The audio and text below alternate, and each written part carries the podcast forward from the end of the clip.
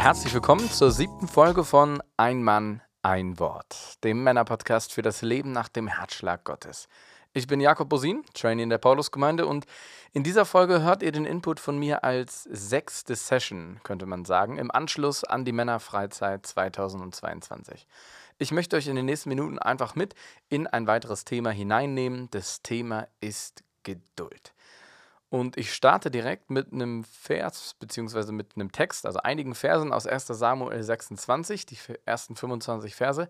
Eine Geschichte, die mehr beispielhaft ähm, oder stellvertretend für einige Dinge steht, über die ich dann gleich noch ein bisschen reden werde.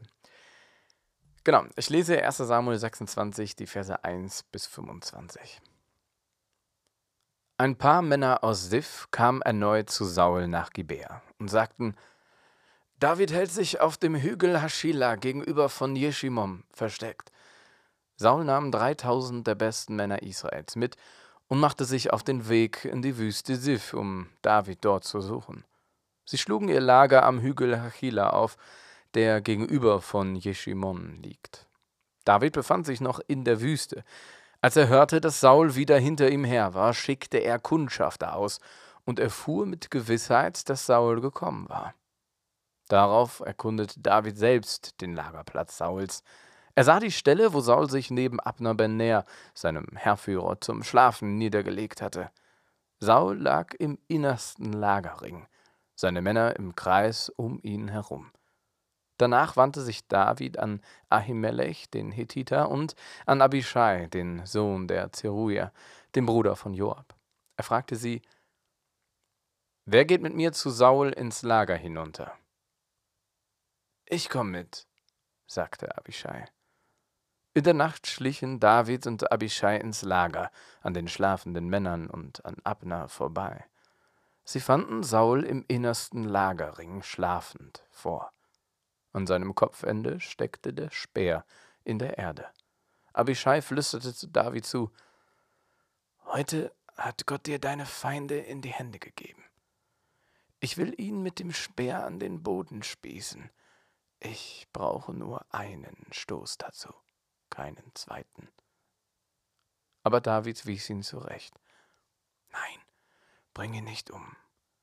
Denn wer sich am Gesalbten Jahwes vergreift, wird nicht ungestraft bleiben. Dann sagte er noch, so wahr Jahwe lebt, sicher wird Jahwe ihn schlagen, wenn die Zeit gekommen ist, dass er sterben muss. Vielleicht kommt er auch in einem Krieg ums Leben. Jahwe bewahre mich davor, seinen Gesalbten anzutasten. Nimm jetzt den Speer an seinem Kopfende und seinen Wasserkrug, und dann lass uns hier verschwinden. David nahm beides an sich. Dann machten sie sich davon. Niemand sah etwas, niemand merkte etwas und niemand wachte auf. Denn Yahweh hatte alle in einen tiefen Schlaf fallen lassen. David ging auf die andere Seite des Tals hinüber und stellte sich in sicherer Entfernung auf den Gipfel des Berges. Von dort aus rief er zum Kriegslager und zu Abner Bener hinüber: Abner, hörst du nicht? Wer bist du, der da so zum König hinschreit? rief Abner zurück. Da sagte David, Du bist doch ein Mann, mit dem es keiner in Israel aufnehmen kann. Warum hast du deinen Herrn, den König, so schlecht bewacht? Vorhin ist jemand ins Lager eingedrungen, um deinen Herrn, den König, umzubringen. Das hast du nicht sehr gut gemacht. So wahr Jahwe lebt, ihr habt den Tod verdient, weil ihr nicht über euren Herrn, den Gesalbten Jahwes, gewacht habt. Sieht doch einmal an seinem Kopfende nach, wo der Speer des Königs und sein Wasserkrug geblieben sind. Da erkannte Saul die Stimme Davids und rief: Ist das nicht deine Stimme, mein Sohn David? Es ist meine Stimme, mein Herr und König, erwiderte David und fuhr fort, Warum nur jagt mein Herr hinter seinem Diener her? Was habe ich dir denn getan? Und welches Böse klebt an meiner Hand? Nun hör doch auf die Worte deines Dieners, mein Herr und König. Wenn Jahwe dich gegen mich aufgebracht hat, so müssen wir ihn durch ein Opfer versöhnen. Wenn es aber Menschen sind, so sollen sie vor Jahwe verflucht sein, denn sie lassen mich nicht am Erbe Jahwes teilhaben, als wollten sie sagen, geh fort und diene fremden Göttern. Nein, mein Blut soll nicht fern von Jahwe auf die Erde fließen, weil der König von Israel losgezogen ist, um einen einzelnen Floh zu fangen. Warum jagst du mich denn wie ein Rebhuhn in den Bergen? Saul entgegnete, Ich habe versagt. Komm zurück, mein Sohn David. Ich werde dir nie mehr etwas Böses antun, weil du mein Leben heute so hoch geschätzt hast. Ich habe versagt und dir schweres Unrecht zugefügt. David sagte darauf, Hier ist dein Speer, mein König. Einer von deinen Leuten soll herkommen und ihn holen. Jahwe wird jedem seine Gerechtigkeit und Treue vergelten, denn Jahwe hat dich heute in meine Hände gegeben. Aber ich wollte mich nicht an seinem Gesalbten vergreifen. So wie dein Leben mir heute wertvoll war, so möge mein Leben Jahwe wertvoll sein, dass er mich aus aller Bedrängnis rettet. Saul sagte, Gesegnet bist du, mein Sohn David. Alles, was du dir vornimmst, wird zustande kommen. David setzte seinen Weg fort und Saul kehrte nach Hause zurück.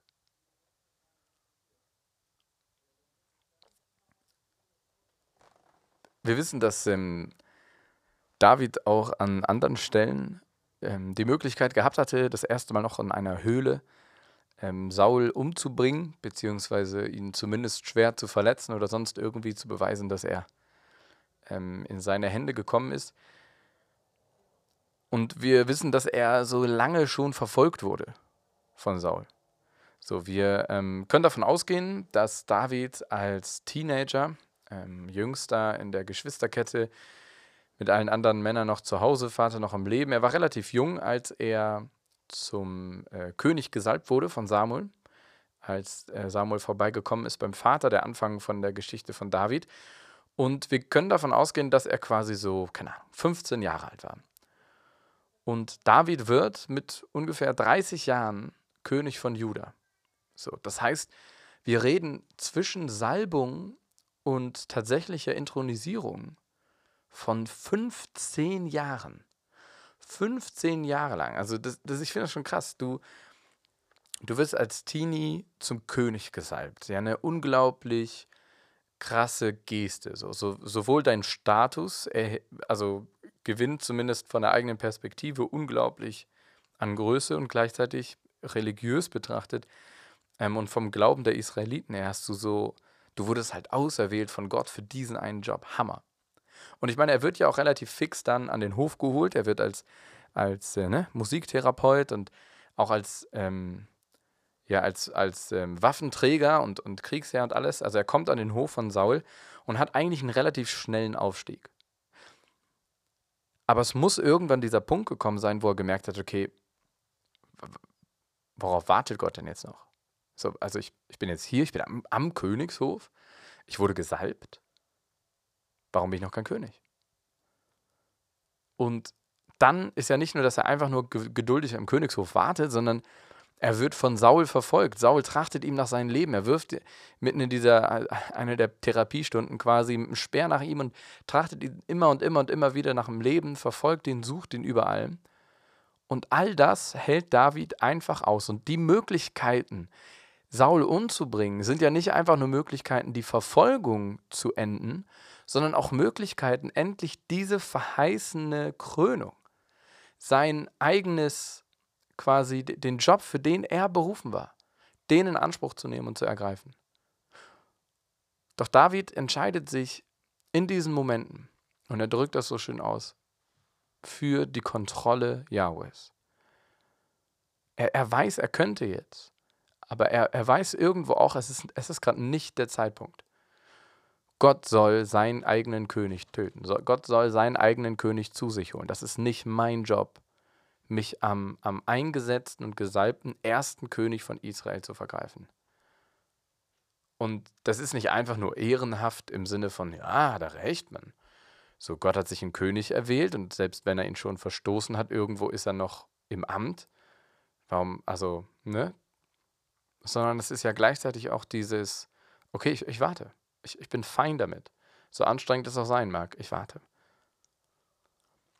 Und das ist etwas, das uns im christlichen Glauben und tatsächlich würde ich sagen, unter anderem auch ähm, besonders als Männer total herausfordern kann im Alltag. Auf der einen Seite haben wir ähm, verschiedene Lebensprozesse, in denen wir stehen, so Phasen, ob es die Schulzeit ist, wo wir gegen Ende kaum noch abwarten können, rauszukommen, ob es dann Berufssuche ist, dieser ähm, für, für uns so ähm, herausfordernde Akt in, in diesen Zeiten, sich überhaupt für etwas zu entscheiden. So, ohne einen wirklichen Ruf zu irgendwas, immer wieder Studiengänge auszuprobieren und nicht voranzukommen. Und das kann einen irgendwann bei all dem, ähm, was das Schöne im Studentenleben auch ist, ähm, immer wieder an diesen Punkt bringen, dass man sich fragt, wo soll das alles eigentlich hinführen? Wann, wann finde ich eigentlich mein, meine Berufung? Den Beruf, wo, wo meine Arbeitsstelle ist, wo Gott mich haben will, wo, wo ich erfüllt bin, beziehungsweise wo ich weiß, okay, hier ist richtig. Es gibt so Kleinigkeiten, wo uns die Geduld schnell ausgeht, wenn wir ein, ein Amazon-Paket bestellen und ähm, das kommt nicht zum versprochenen Tag an oder wir sehen bei der Bestellung schon, wow, das kommt erst in zwei, drei Wochen an. Was ist das denn? Ja. Ähm, ich kann das aber vor allem bei mir tatsächlich aus Beziehung. So im Umgang mit meiner Frau und auch als sie noch meine Freundin war, diese Veränderungen, die wir selber durchmachen in unseren Persönlichkeitszügen, die gehen ja selten schnell voran. Und wir haben ja Baustellen bei uns selber, die dauern. Wir machen immer und immer wieder den gleichen Scheiß. Wir tappen immer und immer und immer wieder in die gleiche Falle. Wir erzählen beispielsweise immer und immer wieder Lügen, wenn wir irgendwas vertuschen wollen. Oder vergessen immer und immer wieder bestimmte Stellen sauber zu halten im Zimmer oder in der Küche. Wir parken immer wieder an denselben falschen Stellen, wir kaufen immer wieder die falschen Dinge und, und vergessen immer wieder, was uns gesagt wird. Also wir haben alle so, so Dinge, die wir regelmäßig verkacken, als Freunde, als Männer, als Ehemänner. Ähm, sowohl in Beziehungen hatten wir das früher wahrscheinlich alles schon auch gegenüber unseren Eltern, vielleicht auch gegenüber Geschwistern, vielleicht auch gegenüber guten Freunden. So Baustellen, wo wir merken, ich, immer wieder hau ich da rein. Immer wieder neu. Und da ist es zum einen die Geduld mit uns selbst, die Gott ja hat, weil er mit uns arbeitet, zu sagen, nee, es ist ein Prozess und der Prozess dauert halt so lange, wie er dauert. Und vor allem, und das strengt mich am meisten an, der Prozess mit meinem Gegenüber. Weil ich so in, wenn Gesprächen mit meiner Frau bin und wir reden über bestimmte Dinge, manchmal dann halt über uns und über das, was uns aneinander stört oder wo wir herausgefordert sind oder was wir uns wünschen würden, was ähm, was sich ändert, beziehungsweise was uns schwerfällt im Umgang mit dem anderen. Und wenn wir dann merken, okay, ja, sie, so wenn ich dann merke, okay, sie hat, sie hat mir nicht nur zugehört, sondern sie hat auch verstanden, was ich meinte und sie sieht auch, dass das nicht so geil ist und, und will ja gar nicht, dass es mir damit doof geht und will mich da gar nicht herausfordern. Und dann weiß ich, okay, sie, sie arbeitet da jetzt dran. So, und, und einen Tag später passiert genau das gleiche wieder. Und da ist so leicht die Geduld zu Ende.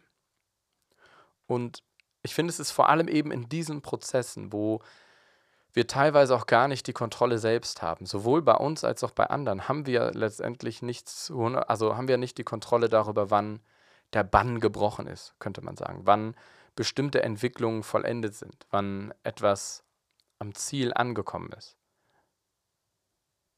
Und ich finde es unglaublich spannend hier zu sehen, wie David mit dieser Herausforderung umgeht, darauf zu warten. Zu warten auf diesen Punkt, wo sich etwas erfüllt. So, für viele ist das ähm, natürlich das Thema ähm, Beziehung überhaupt ein, ein Thema über Warten, weil viele lange warten auf eine Beziehung. So, ich weiß auch, dass ich, ähm, Laura, meine Frau, die, wir, wir waren, das ist schon einige Jahre her, ähm, haben wir uns wieder neu kennengelernt und ich habe mich sofort in sie verliebt. Und dann habe ich so gedacht, okay, ja, ähm, wir gehen gleich beide, also in den nächsten Monaten in ein FSJ. Ähm, ich muss mal ein bisschen versuchen, ein bisschen mehr Kontakt mit ihr zu haben. Und dann hatten wir einige Abende mit Freunden, wo ich einfach Zeit in ihrer Nähe haben konnte, in, ne, weil wir Spieleabende mit Freunden gemacht haben und so und einfach Gemeinschaft da war und ich die Möglichkeit hatte, in ihrer Nähe zu sein. Und dann hat man, habe ich ihr geschrieben, aber die hat mich eiskalt ignoriert. Und dann sind wir, wir waren in unseren FSJs und sie hat überhaupt keinen Kontakt mehr zu mir gepflegt. Ich habe es immer und immer wieder versucht, war aber nichts. Und dann habe ich ähm, das irgendwann aufgegeben und dann nach dem FSJ kam ich wieder nach Bremen und sie war auch wieder da.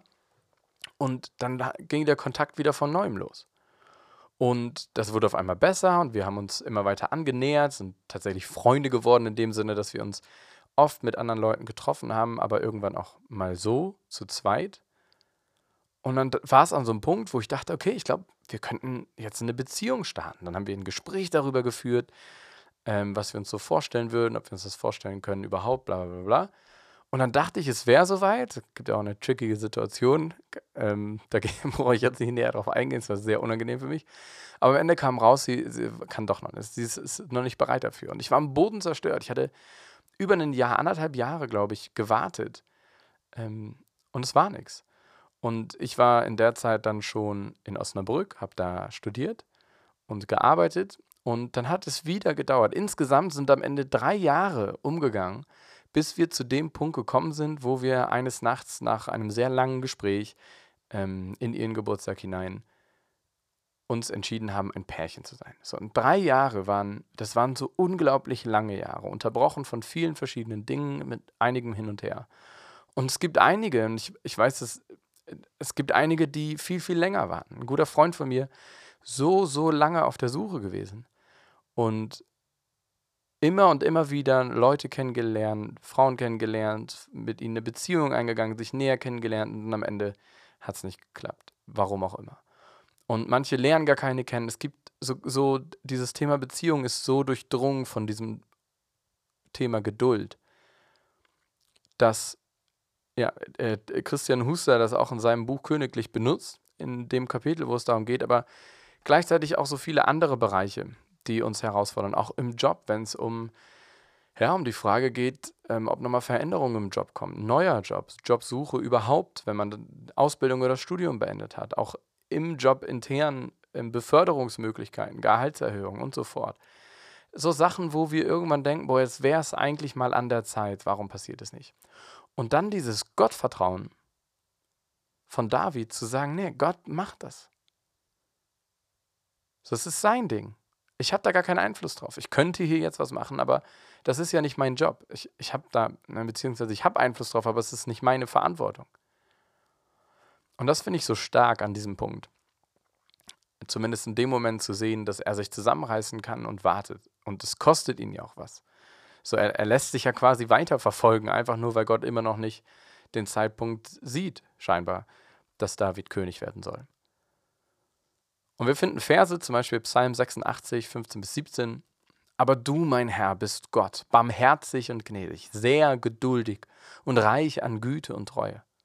Wende dich mir zu und sei mir gnädig, schenk deinem Diener deine Kraft, rette den Sohn deiner Magd, wirke an mir ein Zeichen zum Guten, dass meine Hasser sehen und dass sie beschämt, weil du, Jahwe, mir geholfen und mich getröstet hast. Das sind so Verse, wo ich wenn ich die lese, wenn ich durch die Psalmen gehe, immer wieder so, wo du merkst, boah, ja, das ist so eine Sehnsucht, so eine Sehnsucht nach dieser Beendigung irgendeines Zustandes, irgendein ein, ein Umstand, der einfach anstrengend ist und wo sich der, der Autor, wo wir uns, wenn wir es nachvollziehen, an Dinge erinnern, wo wir uns einfach nur wünschen, dass es aufhört, dass es endlich vorbei ist. Und und David sehnt sich sehr, sehr sicher auch genau danach. Und wir als Christen, wir glauben ja, dass, dass Jesus wiederkommen wird und diese Welt tatsächlich erneuert wird. Und teilweise sehen wir das immer mal wieder in, in verschiedenen ähm, Momenten, in Situationen, wenn, wenn, wenn Dinge passieren, wenn gewirkt wird, wenn Gebete erhört werden, wenn, ähm, wir einfach auch teilhaben am Reich Gottes in Momenten, dann sehen wir, dass sich das schon teilweise erfüllt, dass wir schon den, diesen, diesen Hauch, diesen, diesen Vorgeschmack auf den Himmel erkennen, weil, weil Himmel auf Erden, auf Erden anbricht. So, und wenn, wenn Paulus in Römer 8, 24 und 25 schreibt, dann schreibt er eben um, um die Hoffnung, die wir haben, dass wir gerettet werden, was ja schon passiert ist, aber auch noch vollkommen aussteht. Also der vollständige Abschluss dieser Errettung, dieser Erneuerung, der steht noch aus. Und das ist so eine, so eine Hoffnung, diese größte Hoffnung, die wir als Christen haben, auf die wir warten. Und er schreibt da, denn mit dieser Hoffnung sind wir gerettet worden. Aber eine Hoffnung, die man schon erfüllt sieht, ist keine Hoffnung. Denn warum sollte man auf etwas hoffen, das man schon verwirklicht sieht? Wenn wir aber auf etwas hoffen, das wir noch nicht sehen können, warten wir geduldig, bis es sich erfüllt. So, lest euch das mal durch, auch die nachstehenden Verse super spannend. Aber dieses Prinzip, wir hoffen auf etwas, das wir nicht sehen können und wir warten geduldig, bis es sich erfüllt. Und das klingt, das ist so leicht zu sagen und so schwer getan. Und ich glaube, dass ein Ding, dass, ähm, dass es ein paar Sachen gibt, die uns durch solche Phasen richtig gut helfen können. Das eine lesen wir in Galater 5, 22, 23, da steht, doch die Frucht, die der Geist wachsen lässt, ist Liebe, Freude, Frieden, Geduld, Freundlichkeit, Güte, Treue, Sanftmut und Selbstbeherrschung. Und so, ob ich jetzt Geduld rauspicke oder Frieden oder Selbstbeherrschung, es sind so Eigenschaften, die helfen einem, weil sie in solchen Situationen Umgang verschaffen damit. So Geduld hilft dir, wenn du Frieden über einem Zustand hast, Frieden über dem Warten, wenn deine Selbstbeherrschung dir ermöglicht, eben nicht auszurasten, die Geduld nicht zu verlieren, dann würde ich sagen, können wir mitnehmen, dass Gott selbst das wirken kann. Und davon gehe ich tatsächlich sehr stark aus, dass David durch Gott selbst geduldig geblieben ist. So, bei all den Phasen, wo er äh, reingegriffen hat, wo er echt Kacke gemacht hat, gab es auch immer wieder Phasen, wo ganz klar war, nee, Gottes Geist ist bei ihm und Gott schenkt ihm Dinge. Und das war ihm ja bewusst. So, David ist ja auch ähm, beispielsweise immer wieder am Anfang noch zu seinem Vater zurückgegangen, hat die Herden gehütet, ist so ein bisschen bodenständig geblieben, obwohl er schon mal am Hof war, weil er wusste, noch ist es nicht an der Zeit. Alles, was ich habe, habe ich von Gott. Und Gott gibt mir alles das dann, wenn es der richtige Zeitpunkt dafür ist. Alles hat seine Zeit. Also können wir auf der einen Seite uns immer wieder richtig auf Gott stürzen und wie diese Psalmisten danach schreien und, und, und darum beten, dass Gott uns sowohl die Erfüllung schenkt, aber wenn das nicht, mindestens die Geduld und die Kraft auszuhalten, bis dieser Moment eintrifft, wo, das, wo sich das erfüllt, worauf wir hoffen. Und genau, bestätigt wird das, es gibt so ein Gleichnis ähm, im, im Neuen Testament, in Lukas 18, erzählt Jesus von so einer Witwe, die zu einem Richter kommt und den die ganze Zeit nervt äh, mit ihrem Anliegen. Und der Richter, der hat eigentlich gar keinen Bock und ist aber so genervt, weil diese Witwe so aufdringlich ist, so lästig ist, dass er ihr einfach deswegen hilft, weil sie ihn nicht in Ruhe lässt. Und das finde ich, ist ein super spannendes Gleichnis, das er erzählt im Kontext von Beten, eben darum, dass Gott uns das schenken soll. Weil Gott will, dass wir mit ihm darüber reden. Dass wir, er will, dass wir ihm diese Sehnsucht und Hoffnung teilen. Und eine andere Sache, die, über die wir am Wochenende auch schon geredet haben, ist halt diese brüderliche Gemeinschaft. Ich, mir hat das immer wieder geholfen, mich mitzuteilen. So, wenn ich mit ähm, meinem besten Freund telefoniere, wenn ich, ähm, wenn ich mit guten Freunden zusammensitze und quatsche, wenn, wenn ich ähm, in Gruppen, in Minigruppen, in Hauskreisen die Möglichkeit hatte und habe, mich auszutauschen, mitzuteilen, dann ist das schon mal ein Stück Erleichterung. Vor allem aber, wenn ein, zwei Männer an meiner Seite sind, die das wissen, die nicht nur immer wieder für mich beten, sondern die auch nachfragen, beziehungsweise wo ich weiß, da kann ich auch wieder hingehen und sagen, ey, ich halte es einfach nicht mehr aus. Es ändert sich nicht. So, wann ist es soweit? Und zu wissen, dass da jemand ist, der dich mitträgt, so wie du ihn mitträgst. Diese Brüderschaft, diese Gemeinschaft miteinander ist so wichtig. Und eben drum würde ich sagen, ist, ist das, das ein Beispiel. Geduld ist ein Beispiel, eine Baustelle, die, die der Teufel sicherlich nutzt, in, indem er uns versucht, uns einzureden, dass wir durch alles alleine hindurch müssen, dass wir durch diese Geduldsstrecken, diese Wartezeiten alleine hindurch müssen. Sondern das ist ja absoluter Quatsch.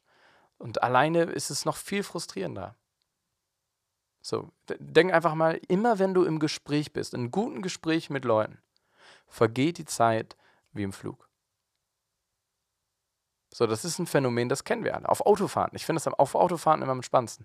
Wenn du eine gute Unterhaltung auf einer Autofahrt führst, dann kann es sein, dass dir diese dreistündige Autofahrt vorkommt wie eine halbe Stunde. Und wenn du so eine schweigende, unangenehme, eigentlich fast einsame Autofahrt von einer Stunde hast, kommt dir die vor wie drei Stunden. Deswegen, genau, möchte ich euch die zwei Dinge mitgeben, die ich glaube, die David auf jeden Fall auch gemacht hat. Das eine war, in, ins Gebet zu gehen, Gott Lieder zu schreiben, zu singen, ihn, ihn anzubeten, nach bei ihm zu flehen, dass er Veränderung schenkt, vor allem aber auch Kraft und Geduld. Und andererseits hatte er beispielsweise auch Jonathan und seine Männer, wo er immer in, in Gemeinschaft war, immer ähm, Freunde, gute Freunde, Gefährten, Brüder an der Seite hatte, die ihm durch diese Zeit durchgetragen haben. Yes. Soweit zum Thema Geduld und David und seine herrliche Einstellung in diesem Moment gegenüber Gottes Zeitplan, der oft deutlich entspannter ist als der eigene. Es gibt natürlich Fragen, wenn ihr auf der Freizeit wart, findet ihr die in euren Heften. Wenn nicht, ähm, findet ihr die in dem Gruppenmaterial, das ich zur Verfügung stelle. Tauscht euch gerne über die Fragen aus, tauscht euch gerne über diese Themen aus, auch über die Felder und Baustellen in eurem Leben, wo genau das gerade dran ist, wo ihr gerade wartet auf Veränderung oder es einfach irgendwie keine Hoffnung mehr da scheint und ähm, es kaum auszuhalten ist.